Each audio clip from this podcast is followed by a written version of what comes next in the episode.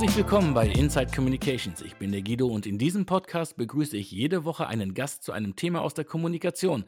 Heute begrüße ich Alice Hörner und Alice hat auch wieder ein Interview zu einem spannenden Thema mitgebracht. Hallo Alice. Hallo Guido. Danke, dass ich da sein darf und ich freue mich sehr auf unser Gespräch heute.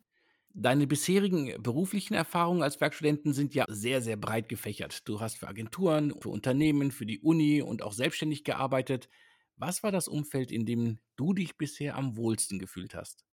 Die Frage ist pauschal, finde ich, sehr schwer zu beantworten, weil jede Arbeitsform irgendwo ihre Vor- und Nachteile hat.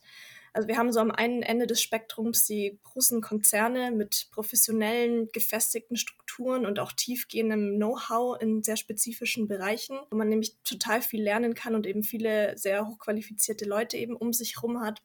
Dann hat man kleinere Firmen oder Agenturen, wo man pro Kopf aufgrund der eben nicht so tiefgehenden Spezialisierung oftmals einfach ein breiteres Aufgabenspektrum hat, was aber natürlich auch mehr individuelle Freiheiten mit sich bringt, was auch ein wichtiges und interessantes Thema ist im Arbeiten. Und dann am anderen Ende des Spektrums eben die Selbstständigkeit, in der man sein eigener Chef ist, in der man eben aber auch niemanden hat, der einen mal an die Hand nimmt und ihn einen vielleicht durch schwerere Zeiten oder mal durch Zeiten führt, in denen man vielleicht nicht so Ahnung hat von dem, was von einem erwartet wird. Ja, selbstständig heißt ja auch, dass man ständig selbst machen muss. Genau. Und ich glaube, mein persönlicher Weg liegt irgendwo dazwischen. Ich arbeite gerne im Team. Also das ist so ein bisschen was, was gegen die äh, Selbstständigkeit spricht und finde es auch sehr inspirierend, von Leuten umgeben zu sein, die eben in manchen Bereichen besser sind als ich, sodass ich eben weiterkommen kann und eben auch lernen kann. Brauche aber definitiv auch Raum, um selber meine eigenen individuellen Freiheiten arbeitstechnisch eben auszuleben und äh, mich auch persönlich weiterzuentwickeln. Also Thema Learning by Doing. Ich bin bis dato auf jeden Fall dankbar für jeden Einblick, weil ich glaube, dass ich so eben viel Gutes aus unterschiedlichen Welten kennenlernen durfte. Und was letztendlich der Weg wird, das wird sich dann mit Ende des Studiums offenbaren.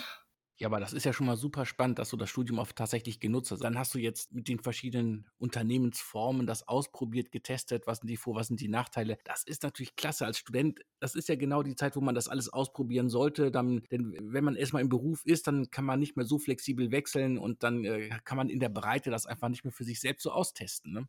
Definitiv würde ich auch absolut jedem Studenten ans Herz legen, sich da über das theoretische Wissen oder mehr oder weniger theoretische Wissen, das man über die Uni oder die Hochschule vermittelt bekommt, zu engagieren und da seinen Weg zu finden. Ja, und du hast ja auch inhaltlich schon in einige Bereiche der Kommunikation reingeschnuppert. Du hast Pressearbeit gemacht, Marketing, also jetzt mit Online und dann aber auch Events. Hast du da schon gemerkt, was dir mehr Spaß macht, wo du dir das eher vorstellen kannst für deine Zukunft? Also ich habe mich persönlich immer eher schon im Bereich der externen Kommunikation verortet. Dabei war besonders die Pressearbeit eben von Beginn an eine meiner größeren Vorlieben. Ich hatte auch immer schon ein Fable für Sprache und das Schreiben und so als ja, wirtschaftliches Gegenstück zum Journalismus kommt man eben in der Pressekommunikation auch viel mit diesen Bereichen in Kontakt. Das werden wir auch gleich im Interview nochmal hören. Und außerdem, weil du es jetzt angesprochen hast, können auch Events eben ein integraler Teil der Pressekommunikation sein. Es schließt sich keineswegs aus, was ich persönlich eben umso besser finde, weil ich auch im direkten Kontakt mit Menschen eben sehr aufgehe und das auch als wichtigen Bestandteil meines Berufslebens ansehe. Ich finde also, die Pressearbeit ist einfach eine gute Mischung auch verschiedener kommunikativer Kanäle und gerade mit der voranschreitenden Digitalisierung wächst der Bereich ja auch kontinuierlich und verändert sich. Also auch ein sehr bewegter Bereich und äh, bietet demnach auch ständig Raum für Weiterentwicklung und auch neue Lernmöglichkeiten. Ja, genau. Du hast jetzt schon gesagt, Pressearbeit ist das, äh, ist das Feld, äh, aus dem du heute dein Thema mitgebracht hast. Wie bist du jetzt genau auf Pressearbeit als Thema gekommen? Also wie ja eben schon gesagt, habe ich mich seit Beginn meines Kommunikationswissenschaftsstudiums für den Re Bereich einfach interessiert und mich auch versucht, nebenberuflich, neben dem Studium danach zu orientieren zum ersten Mal in direkten Kontakt bin ich damit dann im Zuge eines Praktikums gekommen. Und ich finde einfach, also die, die Pressearbeit stellt einen relevanten Teil der Produktkommunikation oder auch der Servicekommunikation, wie auch immer, einer Marke dar, da Medien zwischen Unternehmen und Endkunden einfach eine sehr wichtige Vermittlerfunktion, eine wichtige Gatekeeper-Funktion einnehmen. Dem oder der Endkundin ist es in dem Moment, in dem er oder sie über ein Medium, sei es jetzt digital oder im Printformat, sei es über die Fachpresse oder auch über Influencer, über ein Produkt informiert wird, sich oft nicht bewusst ist, welches Ausmaß an strategischer Kommunikation seitens des Unternehmens eigentlich dahinter steckt. Gott sei Dank. ja, kann man wahrscheinlich so sagen. Als äh, Kommunikationsexperte finde ich aber, gehört ein Einblick in diese Mechanismen einfach dazu. Und deswegen glaube ich, dass das Thema in dieser Podcast-Reihe einfach nicht fehlen darf. Und du schaust dir die Aufgaben der Pressestelle an, die Kanäle und auch die Strategien, wie sie vorgehen, wenn sie ein neues Produkt auf den Markt bringen. Genau, ich gehe in dem Interview unter anderem den Fragen auf den Grund, warum die Pressekommunikation auch essentiell für Markteinführungen zum Beispiel ist und auch die weitere Produktkommunikation, aber auch über welche Wege und Kanäle die Kommunikation abläuft, wie sie mit Krisen umgeht und auch welche Rolle die Digitalisierung, was ja auch ganz wichtig ist, ähm, dabei spielt. Wir heute einfach versuchen, ja, ein Gefühl zu vermitteln, beziehungsweise über Tim das Gefühl zu vermitteln, wie Botschaften effektiv und glaubhaft multipliziert werden können und es Marken und deren Produkten ermöglichen, sich dauerhaft auf einem Markt durchzusetzen. Und du hast mit BMW Motorrad ein Unternehmen gewählt, das in diesem Gebiet zu den Big Playern gehört. Das hat natürlich auch den Vorteil, dass die Redakteure auch wirklich alles lesen, was man als Unternehmen äh, ihnen hinausschickt. Es hat aber auch den Nachteil, dass man eine sehr, sehr dankbare Zielscheibe für kritische Berichterstattung wird. Mit wem sprichst du jetzt genau bei BMW Motorrad? Ich spreche in meinem Interview mit Tim Diel-Thiele. Er ist Pressesprecher und Leiter der Kommunikation bei BMW Motorrad. Und Tim habe ich eben im Zuge des vorhin schon angesprochenen Studienpraktikums in der Presseabteilung bei BMW Motorrad kennen und auch schätzen gelernt. Und er freut mich eben schon wahnsinnig, die Hörerinnen und Hörer gleich an seiner Expertise teilhaben zu lassen, weil er einfach wirklich weiß, wovon er spricht und in seinem Beruf auch mit einer solchen Leidenschaft agiert, dass auch wirklich der absolute Motorradmuffel Begeisterung verspürt, wenn er spricht. Und er gibt wirklich sehr ähm, spannende Einblicke, nicht nur in seinen Alltag, sondern zum Beispiel auch in den Umgang mit Krisen. Also das Interview lohnt sich auf jeden Fall und ich hoffe, alle bleiben dran und wünsche in dem Sinne ganz viel Spaß damit. Ja, ich freue mich auf jeden Fall auch schon.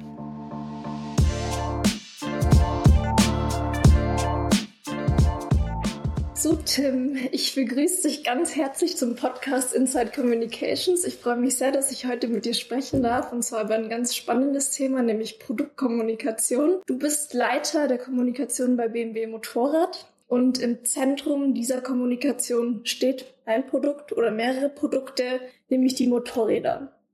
Jetzt meine erste Frage. Was umfasst eigentlich der Begriff Produktkommunikation? Oder anders gesagt, jemand, der gar nichts mit dem Begriff anfangen kann zunächst, was kann der sich darunter vorstellen? Ja, also erstmal freue ich mich auch sehr, dich wieder zu sehen, nach dann doch längerer Zeit wieder. Wir hatten eine schöne gemeinsame Zeit. Und ähm, genau, dann lass uns mal starten. Also Produktkommunikation. Also in meinem Verantwortungsbereich als Leiter der Pressearbeit sozusagen, der Pressekommunikation, geht es darum, alle Produkte alle Angebote der Marke BMW Motorrad, deswegen der Pressesprecher BMW Motorrad, im Prinzip dahingehend so zu kommunizieren, dass die Öffentlichkeit draußen, die Medien, die ganz normalen Menschen draußen alle mitbekommen, was BMW Motorrad eigentlich alles anbietet. Das sind, wie du richtig gesagt hast, Motorräder, aber ich rede eben von allen Produkten von BMW Motorrad. Und eine Marke wie BMW Motorrad bietet ja nicht nur Produkte wie Motorräder, sondern eben auch Zubehör, Bekleidung, aber auch Produkte und Angebote wie Trainings, wie Events etc. Ich betrachte das Thema Produktkommunikation eigentlich mehr 360 Grad mäßig. Also alles, was BMW Motorrad macht, von dem ich als Pressesprecher vor allem denke, das ist sinnvoll, dass die Öffentlichkeit das erfährt oder erfahren sollte, kommuniziere ich entsprechend über unsere Kanäle, also Pressemeldungen und die BMW Group Kanäle, Instagram, Twitter, YouTube, was man heutzutage alles nutzt, um seine Botschaften, seine Informationen draußen an die Leute zu bekommen. Wie definiert sich jetzt genau deine Position als Pressesprecher? Also dieser Begriff Presse impliziert ja schon einiges oder beziehungsweise eine bestimmte Kanalisierung der genau. Kommunikation. Welche konkreten Aufgaben erfüllst du als Pressesprecher in der Produktkommunikation? Also als Pressesprecher ist meine Aufgabe, dass in genau eben unsere Zielgruppen, das sind die Medien, das sind inzwischen aber auch nicht nur die klassischen Medien, sondern sind auch die Blogger, sind auch die Influencer. Früher waren es reine, reine Medien, aber du weißt, dass sich die Situation draußen auch verändert. Es sind eben nicht mehr nur die reinen Medien, die kommunizieren, sondern eben entsprechend gibt es eben auch sehr, sehr viele neue äh, Multiplikatoren draußen. Aber das sind meine Zielgruppen und diesen Menschen ist mein Ziel, unsere Botschaften rüberzubringen. Ich möchte, wenn, wenn ein neues Produkt auf den Markt kommt, im Idealfall, dass jeder Journalist der sich mit dem Thema Motorrad beschäftigt, von diesem Produkt, über das ich kommuniziere, erfährt, versteht, was ich da eigentlich kommunizieren möchte und entsprechend im Idealfall in dem Sinne das so in seinem Medium äh, wiedergibt, wie das in unseren Pressemeldungen natürlich in irgendeiner Form ähnlich drin steht. Jetzt ist ja der Endkonsument nicht zwangsläufig der Journalist. Genau. Wieso ist es trotzdem wichtig, an die Presse zu kommunizieren? Du kennst mich, ich bin Jahrgang 66. Für mich ist es ganz klar, die Gatekeeper zwischen dem, was wahr ist und was unter Umständen fake sein könnte, sind für mich immer die Journalisten. Wenn mir jemand im Spiegel, in der ARD, in der FAZ, in der Süddeutschen, in der Welt, in der Zeit mir ein Thema äh, berichtet, dann glaube ich, dass das wahr ist. Ja, und ich brauche die Journalisten einfach, weil wenn du nur sozusagen als Unternehmen kommunizierst, was das Marketing ja klassisch tut. Das Marketing schaltet Werbung, das Marketing macht Unternehmenskommunikation. Aber ich sehe den Journalisten als einen ganz, ganz wesentlichen Mittelsmann zwischen der reinen Unternehmenskommunikation und der Öffentlichkeitsdiskussion. Und da sehe ich den Journalisten eben genau als, als den Mittelsmann im Idealfall, als Boten der Botschaften, die ich als Unternehmenssprecher rausgeben möchte. Da würde ich ganz kurz nochmal einhaken. Du hast jetzt gesagt, das Marketing macht Unternehmenskommunikation, aber das wird der Laie wahrscheinlich auch drunter verstehen. Der macht es direkt. Das Marketing geht das direkt an den Endkunden. Das Marketing geht direkt an die Follower, an die Newsletter-Abonnenten etc. Ich versuche ja immer über die Medien zu gehen damit die die Botschaften sozusagen multiplizieren. Sprich, wenn ich eine Pressemeldung rausgebe und die erscheint bei NTV, dann weiß ich, ich habe eine Reichweite von 20, 30 Millionen über den Monat gesehen. Wir möchten mit glaubwürdigen, reichweitenstarken und, und einfach der wichtigen Medien unsere Themen in die Öffentlichkeit tragen. Also könnte man sagen, das ist so Marketing ein bisschen über einen Umweg? Ähm, Marketing geht sehr direkt an den, an den Fan, sehr direkt. Ich nutze den Weg eher indirekt, weil ich sozusagen über die Medien gehe. Alles klar. Würdest du jetzt sagen, dass jedes Unternehmen, das auch ein Produkt hat oder unter anderem ein Produkt anbietet, auch eine strategische Produktkommunikation baut oder eine Pressekommunikation oder wird es auch ohne gehen? Also ich bin davon felsenfest überzeugt, dass es ohne nicht geht, weil du musst ja, schau mal, wenn du im Supermarkt stehst und du stehst vor der Marmeladentheke, so, da hast du 80, 90 Marmeladen. Aber du greifst wahrscheinlich zu der, die du kennst, weil die irgendwann mal einer gesagt hat, die schmeckt. Und weil du die eigene Erfahrung gemacht hast. Und ich denke mal an diesen Wust an Angeboten draußen. Guck mal, wie viele Motorräder jedes Jahr auf den Markt kommen. Wie viele neue Produkte jedes Jahr auf den Markt kommen. Ich weiß die Prozentzahl nicht ganz genau, aber ich weiß auch ganz viel, wie viele neue Marken gegründet werden, die es nicht ein Jahr schaffen. Sprich, wenn ich es nicht schaffe, mein Produkt, meine Marke, meine Botschaft in der Öffentlichkeit zu verankern, dann kauft mich keiner. Dann kennt mich keiner. Und deswegen brauche ich immer die Pressearbeit und das Marketing. Das, das muss aus meiner, aus meiner Sicht ganz klar Hand in Hand gehen. Beide Bereiche müssen aus meiner Sicht eine strategische, einen strategischen roten Faden gemeinsam verfolgen, damit wir in der Öffentlichkeit immer auch mit den gleichen Botschaften wahrgenommen werden. Was kann nicht sein, dass das Marketing von Blau spricht und ich über die Presseabteilung von Grün. Das muss alles strategisch natürlich untermauert sein. Ist es jetzt bei dir konkret im Beruf beziehungsweise in deiner Abteilung so, dass das Ganze untergliedert ist? Oder arbeiten alle für alle Produkte? Bist du für was Bestimmtes zuständig in ja, deinem Bereich? Also wir haben natürlich, weil ja, weil ja auch die Medien natürlich wissen müssen, wen sie ansprechen sollen. Das Team bei mir ist aufgeteilt in klare Aufgabenbereiche. Das ist eben einmal eine Aufteilung in Baureihen, also in verschiedenen Modellgruppen, ähm, um es mal so zu sagen. Dann haben wir auch das Thema After Sales, weil das Unternehmen BMW Motorrad eben natürlich auch einen großen Teil des Umsatzes eben auch mit den Dingen macht, die der Kunde nach dem Kauf des Motorrades dann noch braucht. Das sind die Klamotten, das sind die Auspuffanlagen, Gepäckwagen, das sind die Koffersysteme. Da habe ich einen eigenen Ansprechpartner für. Da gibt es auch noch das große Thema Design- und Lifestyle-Kommunikation, weil wir eben auch nicht mehr wie früher über die klassischen Motorradmedien gehen oder über die Tageszeitung, sondern inzwischen eben auch sehr viele Design- und Lifestyle-Formate bespielen oder Themen eben auch an uns binden, weil die nochmal eine völlig neue Zielgruppe auch ans Motorradfahren heranbringen. Denn eins musst du wissen, die Motorradfahrer in Deutschland und in Europa und eigentlich auf der ganzen Welt, die Premium-Motorräder kaufen, die sind heute schon im Schnitt 52, 53 Jahre alt. Und wenn wir nichts tun in der Kommunikation, um neue Zielgruppen zu erreichen, dann würden diese Zielgruppen immer älter werden. Und ehrlich gesagt, in zehn Jahren sind die alle 65, dann werden sie irgendwann 75 und dann kauft sich dieser Mensch auch nicht mehr eine GS oder eine RT oder eine 90. Das heißt, wir brauchen TikTok zum Beispiel, ist ein gutes Beispiel. Haben wir erst vom, vom Jahr was für uns erschlossen. Inzwischen sind wir einer der erfolgreichsten Automotive-Player auf dem TikTok-Kanal. Wir müssen nicht an, an junge Zielgruppen ran. Ich kam über das Thema Design und Lifestyle und die betreue ich eben auch. Und äh, deswegen habe ich in meinem Team auch einen eigenen Ansprechpartner für die Design und Lifestyle-Medien. Jetzt hast du TikTok erwähnt, du hast vorher die Pressemeldung auch schon angesprochen. Jetzt wäre meine Frage, welche Kanäle darüber hinaus spielen noch eine Rolle für die Produktkommunikation. Wie bringt ihr die Produkte in die Fachpresse? Ähm, die BMW Group hat ja den BMW Group Press Club. Und in diesem Press Club stelle ich alle meine Pressemeldungen ein.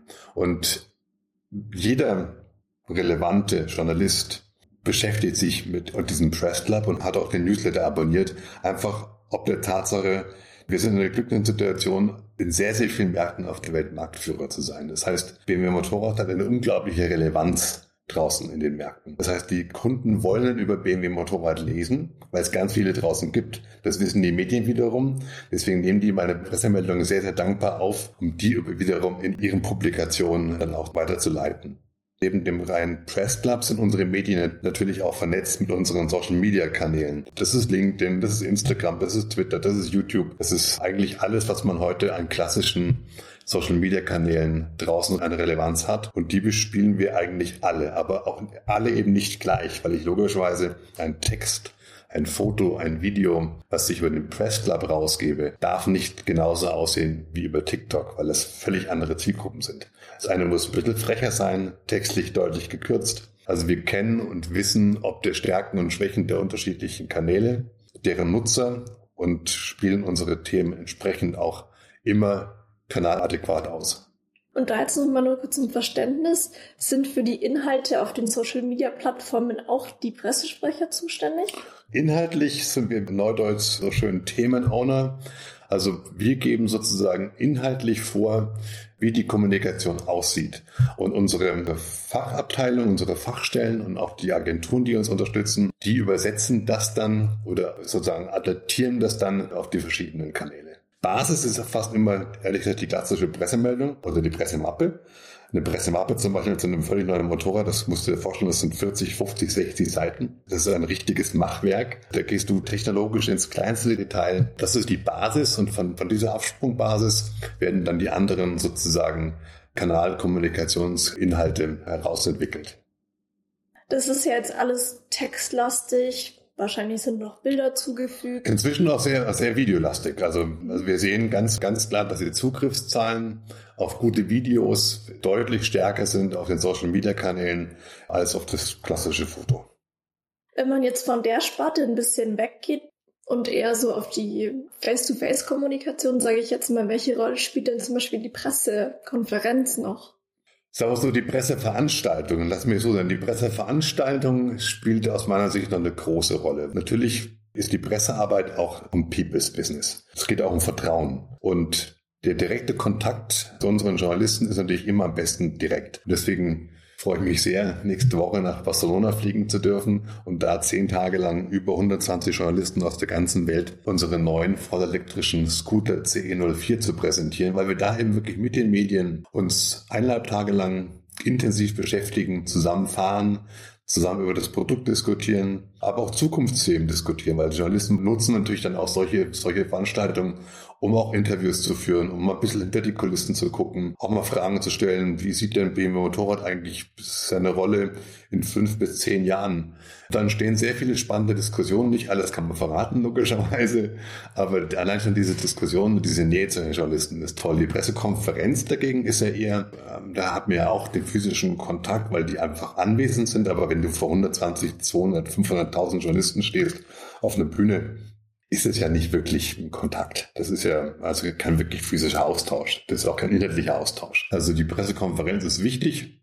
Auch das Thema Produktvorstellung auf Messen ist wichtig. Aber wir haben eben in der Corona-Zeit in den letzten zwei Jahren gemerkt, dass das Ausspielen von Inhalten über unsere digitalen Kanäle inzwischen fast noch besser funktioniert als das Thema eine klasse Messe zu nutzen, um da ein Produkt vorzustellen. Ich möchte als Beispiel mal den, den, Vergleich bringen. Als wir vor Corona auf der EICMA waren, der größten Motorradmesse in Europa, da hast du eine Pressekonferenz von 20, 25 Minuten und stellst fünf Neuheiten vor. So. Da stehen die Journalisten und haben nun einfach diese fünf Neuheiten gesehen und dann gehen sie auf den nächsten Stand, sehen davon 100 die nächsten fünf Neuheiten, dann gehen sie zu Yamaha, sehen dann die nächsten fünf Neuheiten und dann haben sie zwei Wochen Zeit, über 50 Neuheiten in ihrem Magazin zu berichten. Jetzt kannst du dir vorstellen, wie viel Coverage das am Ende pro Firma, pro Marke, pro Produkt bedeutet. Wenn du aber dich loslöst von klassischen Messen, du definierst deinen Zeitpunkt, du definierst deinen Kanal, dann kannst du viel mehr Menschen erreichen und diese viel mehr Menschen kannst du auch noch viel Zielgruppen adäquater erreichen. Denn wenn ich auf der Messe auf einem PK einen Elektroscooter vorstelle, fünf Minuten später einen Supersportler, fünf Minuten später einen Tourer, dann hast du ja sozusagen drei vollkommen verschiedene Zielgruppen, die du ansprichst, aber hast eine sozusagen eine Journalistengruppe vor dir. Deswegen haben wir da wirklich ganz klar aus dieser Corona-Zeit ist daraus gelernt, das digitale Präsentieren von Weltpremieren hat eine große Sinnhaftigkeit zum Thema Reichweite und Zielgruppenadäquanz also Relevanz. Da würde ich ganz kurz bei dem Thema direkt nochmal einhaken. Es ist jetzt nicht nur Corona, sondern generell hat man diesen Shift, dass sich viel mehr digitalisiert, dass sich natürlich, ja, natürlich. Zeitschriften etc., dass das alles eher so den Wandel ins Digitale ja. vollzieht. Hat es auch unabhängig von Corona schon Auswirkungen auf eure Mechanismen gehabt in der Kommunikation? Natürlich, wir, wir haben natürlich schon vor Corona natürlich ähm, auch angefangen, unsere eigenen Kanäle zu nutzen, um Themen zu präsentieren. Aber durch den plötzlichen Wegfall jedweder Möglichkeit, die Dinge irgendwo on location zu präsentieren, auf unseren eigenen Veranstaltungen oder auf Messen. Und diese total ersetzen aufs Digitale, das war, da hatten wir seit Anfang massive Befürchtung, dass es nicht funktionieren wird, weil das ja schon irgendwie auch sehr unpersönlich ist. Aber nochmal, wenn du es richtig machst, und natürlich sehe ich die Zukunft in der Hybridform. Zukünftig werden wir ganz sicher Messen nutzen, um in engen Kontakt zu, zu, unseren Kunden zu treten. Wir werden ganz sicher auch unsere eigenen Veranstaltungen nutzen, um Produkte zu präsentieren. Wir werden aber auch zukünftig das Thema digitale Weltpremieren genauso uns überlegen, wann, wann das sinnvoll ist. Ich denke, diese Mischung ist es genau. Messen, eigene Veranstaltungen, digital, aber eben auch gucken, was gibt's für andere Veranstaltungen. Warum nicht mal auf einer großen Fashion Show einen tollen City Flitzer, City Scooter zu präsentieren. Letztendlich, ich glaube, ist es ist man als, als Kommunikator immer gut beraten zu gucken, wie erreiche ich die Leute, die ich zu erreichen gedenke oder die ich erreichen möchte, am besten, am kreativsten und am effizientesten und am reichweitenstärksten.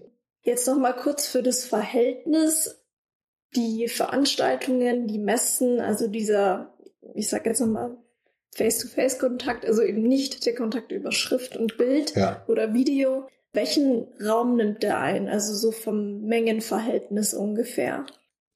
Die Frage ist ja, wie nutze ich Veranstaltungen, Messen, unsere eigenen Veranstaltungen wie, wie Motorrad Days und, und wie nutze ich sozusagen die digitale Welt? Das Wichtige an Messen und Veranstaltungen eigene ist der persönliche Kontakt zu unseren Kunden und Fans. Denn es ist nicht schöner für mich zu sehen, als auf die Motorrad-Days zu fahren. 40.000 Menschen kommen, kommen über zwei Tage auf die Veranstaltung und du bist von morgens bis abends im Gespräch mit Motorradfahrern, mit, mit BMW-Fans und du quatschst den ganzen Tag übers Motorradfahren, über die tollsten Erlebnisse mit dem Motorrad in den jeweiligen Leben der Menschen. Das ist Emotion pur. Das ist auch für uns Mitarbeiter bei BMW Motorrad einfach großartig zu sehen, was unsere Produkte die Menschen für Freude bereiten und das Gefühl zu spüren. Dafür brauchst du immer den Kontakt zum Kunden, zum Fan. Deswegen werden Messen und, Veranstaltungen immer wichtig sein. Aber wie gesagt, sie sind eben nicht mehr das allein glücklich machende zum Thema Produktvorstellung, Weltpremieren. Das ist jetzt ein sehr guter Übergang. Meine nächste Frage wäre nämlich gewesen, was macht das Produkt einzigartig oder was macht das Produkt einzigartiger? Sind es wirklich die Qualitäten oder ist es die Kommunikation? Naja, zuerst mal musst du dir überlegen, was macht ein Produkt einzigartig? Wenn du im Premium-Bereich unterwegs bist, wie die Marke BMW Motorrad, dann ist es nicht der Preis. Also, es gibt aber andere Firmen oder andere Produkte, die definieren sich über den Preis. Geiz ist geil, sage ich dir nur. Das ist ein ganz anderer Ansatz. Unser Ansatz ist ganz klar von Anfang an der Entwicklung schon. Wenn wir ein Produkt andenken, dann überlegen wir uns ja schon, warum sollten wir das tun? Was ist denn der Grund, warum ein Kunde das später kaufen soll? Das heißt, unser eigener Anspruch an Innovationsführerschaft, Designführerschaft ist für uns eine intrinsische Motivation, immer zu versuchen, in den jeweiligen Segmenten, in denen wir antreten, das wirklich beste Fahrzeug zu bauen.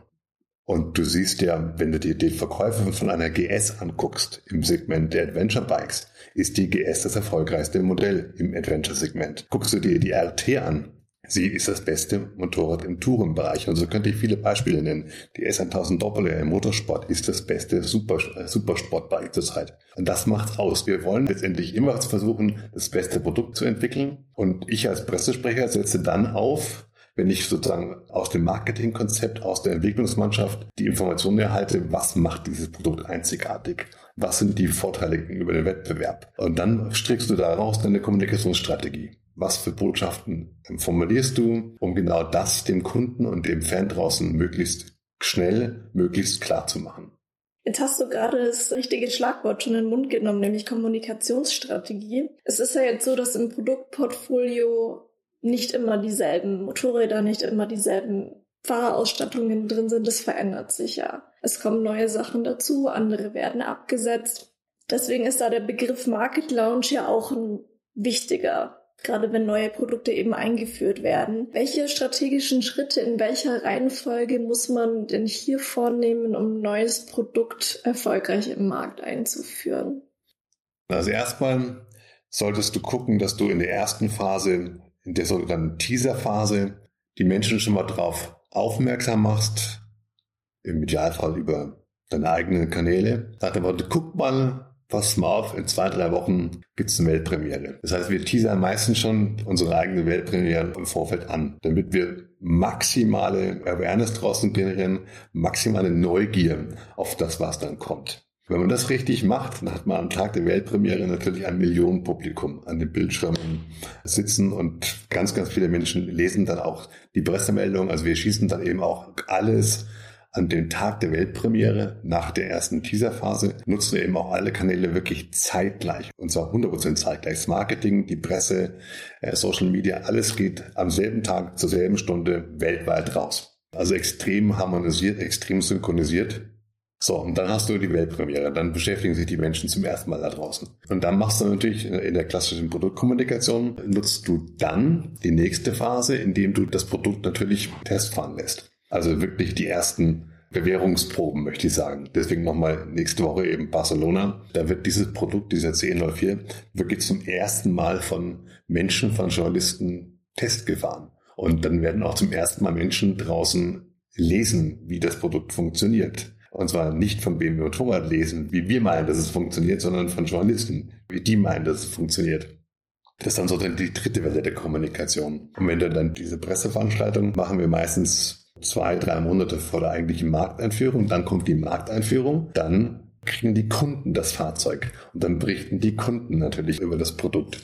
Parallel befeuern wir dann natürlich noch über die Marketingkanäle auch zur Markteinführung nochmal Geschichten, Stories, Background-Informationen und geben dann natürlich in den nächsten Monaten immer, immer Fahrzeuge an die diversen Medien raus, damit wir sozusagen eigentlich flächendeckend das gesamte Jahr, auch nach der Markteinführung, ja, eigentlich durchgängige Berichterstattung haben.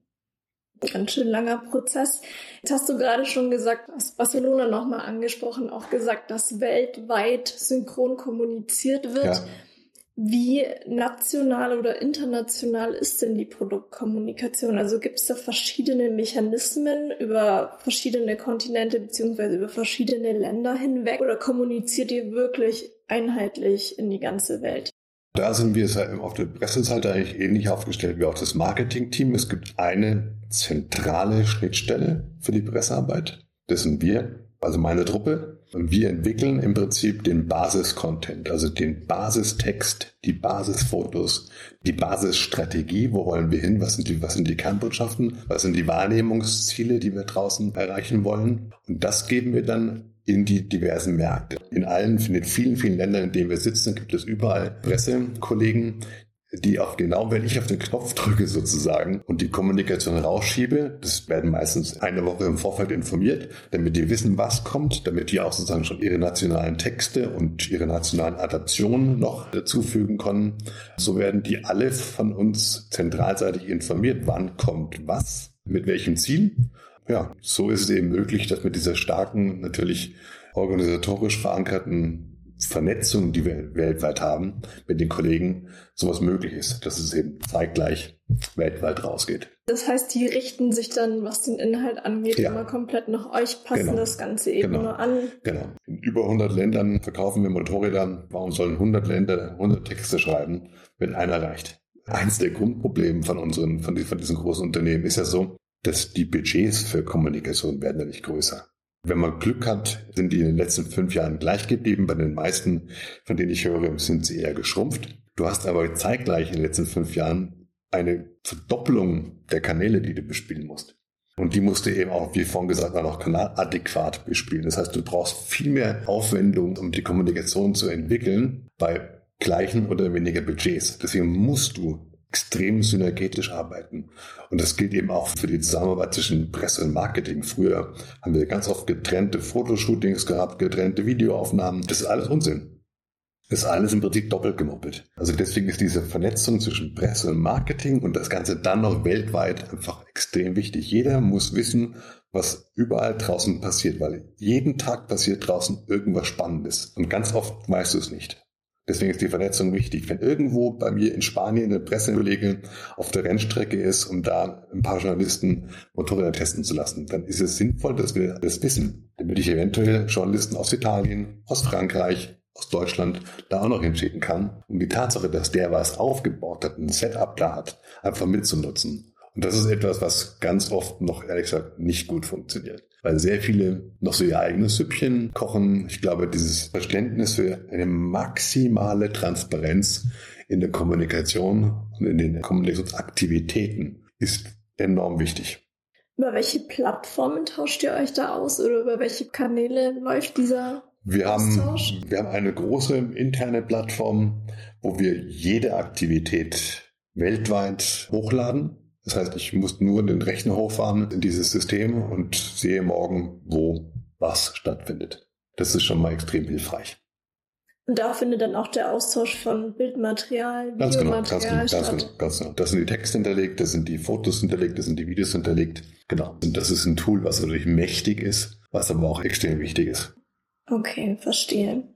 Meine nächste Frage bezieht sich ein bisschen auf Krisen.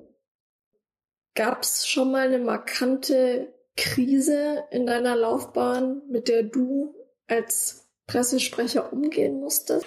Ja, mein Gott, also wenn du Hunderttausende von Motorrädern zurückrufen musst, mitten in der Motorradsaison, dann ist das, würde ich sagen, eine Krise. Weil du natürlich Tausende von verärgerten Kunden hast, Tausende von Urlauben, die, die abgesagt oder gar nicht stattfinden können. Gerade große Rückrufaktionen sind natürlich eine, eine Krisensituation. Grundsätzlich sind Versorgungsengpässe Dinge, die einfach nicht so kommen, wie man sie versprochen hat, immer unangenehm, aber gerade wenn eben Kunden aufgrund von unvorhersehbaren Rahmenbedingungen ihr Motorrad nicht bekommen oder im Bereich von Qualitätsproblemen eben ihr Motorrad abgeben müssen. Da muss man schon sich sehr genau überlegen, wie man das kommuniziert. Denn wichtig ist in solchen Fällen immer, sag immer die Wahrheit und bleib so transparent, dass dir deine Kunden draußen glauben, was du sagst. Den größten Fehler, den du machen kannst, ist, du erzählst irgendwas, was vielleicht gar nicht wirklich so richtig stimmt und dann verlierst du das Vertrauen. Und wenn du das Vertrauen zu deinen Kunden und zu deinen Fans verlierst, das ist fatal. Das heißt, egal wie schmerzhaft es ist, die goldene Regel ist Augen zu, durch und das Sagen. So transparent wie möglich. Jetzt äh, hast du viel erzählt, wie die Kommunikation funktioniert, welche Kanäle eingesetzt werden, wer in welcher Verantwortlichkeit steht. Jetzt würde mich noch interessieren, wie das Ganze messbar gemacht wird. Oder ihr evaluiert ja auch sicherlich Genau. eure Kommunikation Genau. und euren Genau. Erfolg oder Misserfolg, je Genau. nachdem, genauso auch Genau. Krisen. Wie funktioniert das Ganze? Wie wird eure Arbeit evaluierend messbar gemacht? Was ist ein Erfolg für euch? Sind es Verkaufszahlen? Sind es Abdrucke? Also zum einen die Reichweiten, aber auch die Tonalität. Wenn ich eine Reichweite habe von 100 Millionen, 100 Millionen schreiben, das Produkt ist scheiße, habe ich einen schlechten Job gemacht. Wenn 100 Millionen schreiben, das Produkt ist toll, habe ich einen guten Job gemacht. Also es geht eben um Tonalität. Wir messen die Reichweiten nochmal und wir messen auch, was über uns geschrieben wird. Und das machen wir auf zwei Arten. Wenn ich zum Beispiel eine Presseveranstaltung mache, wie jetzt die angesprochene nächste Woche, dann wissen wir genau, diese 120 Medien sind dort. Und wir tracken ganz genau, was diese 120 Medien im Nachgang dieser Veranstaltung kommuniziert haben, geschrieben haben, publiziert haben. Und so können wir genau diese Veranstaltung zumindest schon mal evaluieren. Was hat diese Veranstaltung konkret gebracht? Und dazu gibt es ja heutzutage wundervolle Suchmaschinen, die immer besser werden, immer schneller werden und die wir eben auch nutzen, um im Prinzip den Traffic draußen zu verfolgen. Denn eins ist wichtig, wenn draußen ein Problem entsteht, ist Schnelligkeit die wichtigste Währung. Du musst schnell wissen, wenn draußen irgendetwas in die richtige oder in die, falsche Bahn läuft. Sind draußen Leute begeistert von einem Thema, solltest du sofort wissen und darauf aufzuspringen, um die Begeisterung zu schüren. Wenn draußen ein Krisenthema am Aufbrodeln ist, musst du es ganz schnell erkennen, bevor die Welle groß wird. Du musst vor die Welle kommen, um sie gar nicht groß werden zu lassen. Deswegen ist eben dieses Thema, das Screen, was draußen passiert, immer wichtiger. Und fällt das auch in euren Aufgabenbereich konkret? Das machen natürlich Agenturen für uns. Wir beurteilen und bewerten natürlich dann die Ergebnisse. Klar, also das reine Durchforsten dessen, was draußen passiert, dann nutzen wir natürlich die sehr professionell arbeitenden Agenturen, die es da inzwischen gibt. Gibt es da noch weitere Bereiche, in denen ihr euch auf Agenturarbeit verlässt? Die klassischen Eventagenturen natürlich, die dich unterstützen bei dem ganzen Thema Teilnehmerhandling, Messebau, lass es den Teleprompter, die, Techn die Technik sein, also den Klassiker, den man braucht auf einer Veranstaltung. Ansonsten haben wir die Agenturen, die wir brauchen, um unsere Texte zu übersetzen, weil logischerweise mein Team aus Pressesprechern ich nicht dazu verheizen möchte, dass sie Texte übersetzen. Natürlich haben wir Übersetzungstexte und wir haben auch Ghostwriter. Wir schreiben viele Texte selber, aber es gibt auch Texte, die geben wir Ghostwritern. Aber du redigierst sie nochmal. Ja, und natürlich. Kein, es geht kein Text, es geht kein Text raus, ohne dass es nicht einer von uns aus der Truppe freigegeben hat. Tim, was ist denn ein aktuelles Projekt? Hängt das mit dem äh, Barcelona-Aufenthalt? Ja, ja, genau. Also das, es gibt viele wichtige Projekte, aber es gibt momentan ein ganz wichtiges, weil mit dem CE04, weißt du, ob du das Ding schon mal gesehen hast, das ist im Prinzip der zweite Aufschlag nach dem C-Evolution im Bereich urbaner, vollelektrischer Mobilität. Das ist eben ganz, ganz tolles Produkt, was nicht nur voll elektrisch ist, sondern eben auch unglaublich toll aussieht, wirklich scharf aussieht. Eine völlig neue Fahrzeugarchitektur, denn wenn ich oben keinen Tank mehr brauche, dann kann ich ja ein Produkt völlig neu denken, völlig neu designen. Ein mutiges Design ist das geworden. Und da haben wir erst jetzt, erst unlängst, Ende letzten Jahres, den Produktionsstart in unserem Werk in Berlin gehabt und haben auch anlässlich dieses Produktionsstarts auch äh, Medien eingeladen, um dem mal zu zeigen, was bedeutet eigentlich Elektromobilität, Batteriezellenfertigung in so einem Motorradwerk in Deutschland. Wir sind ja das einzige Motorradwerk in Deutschland. Und das war sozusagen die Vorkommunikationsphase jetzt zu unserem bald kommenden Markteinführungstermin im Frühjahr. Und deswegen ist eben jetzt diese, diese allererste Presse-Fahrveranstaltung enorm wichtig, weil ja, ab Anfang, Mitte nächster Woche wirst du wahrscheinlich irgendwo dann auch in der Motorrad Online, in der SZ, in der FAZ, bei NTV wirst du lesen, wie die Journalisten das Produkt fanden. Das sind wir natürlich alle extrem gespannt. Und ist man da als Pressesprecher für ein solches Projekt von Anfang bis zu Ende zuständig? Ja, ja genau. Das Thema C04 betreut eine hochgeschätzte Kollegin von mir und wir versuchen, wenn die Fluktuation es ermöglicht, ein Thema immer von vorne bis hinten, eigentlich über den ganzen Lifecycle. Also von der Teaserphase, Markteinführung, Weltpremiere bis zum Nachfolgemodell bleibt das eigentlich in einer Hand. Das ist ja schon ziemlich umfassend. Kann man es dann stemmen, mehrere solche Projekte parallel ja, ja. zu schaffen? Ja, ja. Wie viele können das dann sein? Ach, das ist unterschiedlich, auch hinsichtlich dessen, wie viele in welchem Baureihen stets kommt, aber man kann, also ich sage mal, vier, fünf Fahrzeugprojekte kann man auf jeden Fall in Abhängigkeit der Gewichtung, also wenn man eben etwas so völlig Neues betreut wie den CN04, dann kann man nicht noch zwei, drei andere völlig neue Fahrzeuge betreuen. Das ist einfach zu intensiv. Aber ich sage mal, drei bis fünf Kommunikationsstarts kann man parallel steuern. Und jetzt nochmal ganz kurz, um konkret auf die Veranstaltung, jetzt auf die IPV in Barcelona zurückzukommen. Ja. Wie läuft sowas ab? Wie lange geht so eine Veranstaltung? Wie darf man sich das vorstellen? Also der Ablauf ist eigentlich bei uns seit vielen Jahren erprobt und auch bewährt. Wir haben immer verschiedene Gruppen von Journalisten, die wir entsprechend einteilen. Es gibt dann meistens eben eine rein deutschsprachige Gruppe, die sich eben aus Deutschland, Österreich, Schweiz zusammensetzt. Dann haben wir natürlich Italiener, also unsere ganz großen Märkte sind eben Deutschland, Italien, Spanien, Frankreich, USA, UK. Und aus diesen Ländern kommen dann eben auch logischerweise in Abhängigkeit der Bedeutung des Marktes auch die meisten Journalisten. Die werden in Gruppen eingeteilt und der Ablauf ist meistens so, die jeweilige Gruppe reist am Tag eins an, ist bis spätestens 16 Uhr on location. Dann gibt es um 18.30 Uhr eine Begrüßung eine kleine Pressekonferenz. Dann arbeiten wir gerne noch eine Stunde in Workshops, weil wir diese Frontalbeschallung eigentlich für überaltet erachten. Kein Mensch hört sich einen eineinhalb Stunden Vortrag an. Wir machen eine kurze, knackige PK und dann geht's in Workshops, wo die Journalisten wirklich mit den Produktspezialisten, mit den Entwicklern, mit den Designern wirklich ins Detail gehen können, ihre Fragen stellen können, in den wirklichen fast eins zu eins Austausch gehen können Danach gibt es ein schönes, entspanntes Abendessen. Dann schicken wir die Herrschaften, wenn es geht, möglichst früh ins Bett, damit sie am nächsten Morgen aufgewacht, äh, frisch äh, fit sind zum, zum Fahren. Und dann übergeben wir meistens am nächsten Morgen so gegen halb neun, neun die Motorräder. Und dann wird gefahren, gefahren, gefahren und gefilmt und fotografiert. Unsere Gäste kommen ja vor allem auch ähm, zu den Veranstaltungen nicht nur um das Produkt zu testen, sondern eben auch um nach Hause zu kommen in die Redaktion, um ganz, ganz, ganz viel Material dabei zu haben. Filme, von sich selber auf den Motorrädern, Fotos von sich selber auf den Motorrädern. Das ist ja dann für Leser auch klar, wenn du sozusagen den Journalisten selber auf dem Motorrad auch fahren sieht.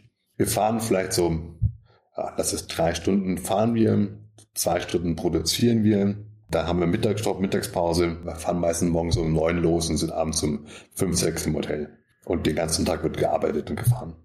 Und wählt ihr die Journalisten aus, die bei solchen Veranstaltungen teilnehmen? Das machen wir, das machen wir in Abstimmung mit unseren Märkten. Wir überlegen uns erstmal, welches Produkt ähm, haben wir, in welchen Märkten ist dieses Produkt am relevantesten. In Abhängigkeit der Relevanz der Märkte definieren wir die Anzahl der Plätze. Die kommunizieren wir dann unseren Kollegen in den Märkten und die suchen dann natürlich vor Ort selber ihre jeweiligen Journalisten und Multiplikatoren aus und schlagen die uns vor. Und die werden dann eingeladen.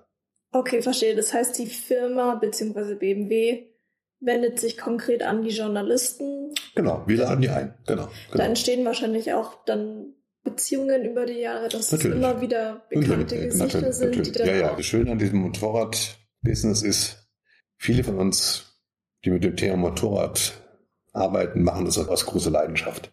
Und eine große Leidenschaft heißt auch, dass du an dieser Leidenschaft festhältst. Viele Menschen, die beim Motorrad arbeiten oder auch bei den Motorradmedien, sind länger in ihren Jobs als vielleicht vergleichsweise bei Automobil- oder anderen Produktgattungen. Ich möchte nicht von Kühlschränken oder von Föhnen sprechen, aber ich sage mal, Motorrad hat mit Sicherheit diese hohe Emotionalität, die dich auch lange mit einer großen Faszination an dieses Thema bindet. Ich selber bin, ich glaube, seit 22 Jahren bei BMW und habe mich immer nur, letztendlich in Anführungszeichen nur, um die Zweiräder gekümmert, weil es einfach das ist, das ist halt mein Lebenselixier. Das Wichtigste nach Familie und Freundschaft für mich ist, und natürlich Gesundheit, ist für mich das Motorradfahren. Ich betreibe das mit meiner Frau, mit meinen Kindern. Das ist für mich einfach alles. Und viele Journalisten sehen das auch so und das verbindet einen so. Wenn wir Journalisten zusammen sind und fahren und quatschen, dann kommt man oftmals auch so ein Schwelgen. Man teilt gemeinsam Erlebnisse, wo man schon mal gewesen ist, gibt sich gegenseitig Ratschläge und dadurch entstehen auch gewisse persönliche Beziehungen, die niemals zu tief gehen sollten, weil man ist ja immer noch sozusagen Unternehmen und Journalist. Aber es ist trotzdem ein sehr angenehmes Arbeiten. Wirklich sehr, sehr angenehmes Arbeiten überwiegend.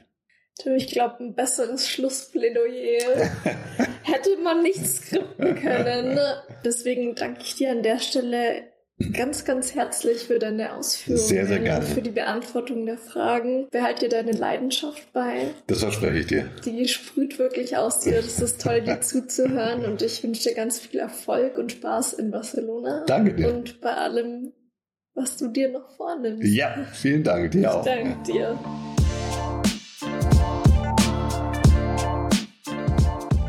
Tolles Interview. Danke, Alice. Was waren jetzt für dich die wichtigsten Aussagen?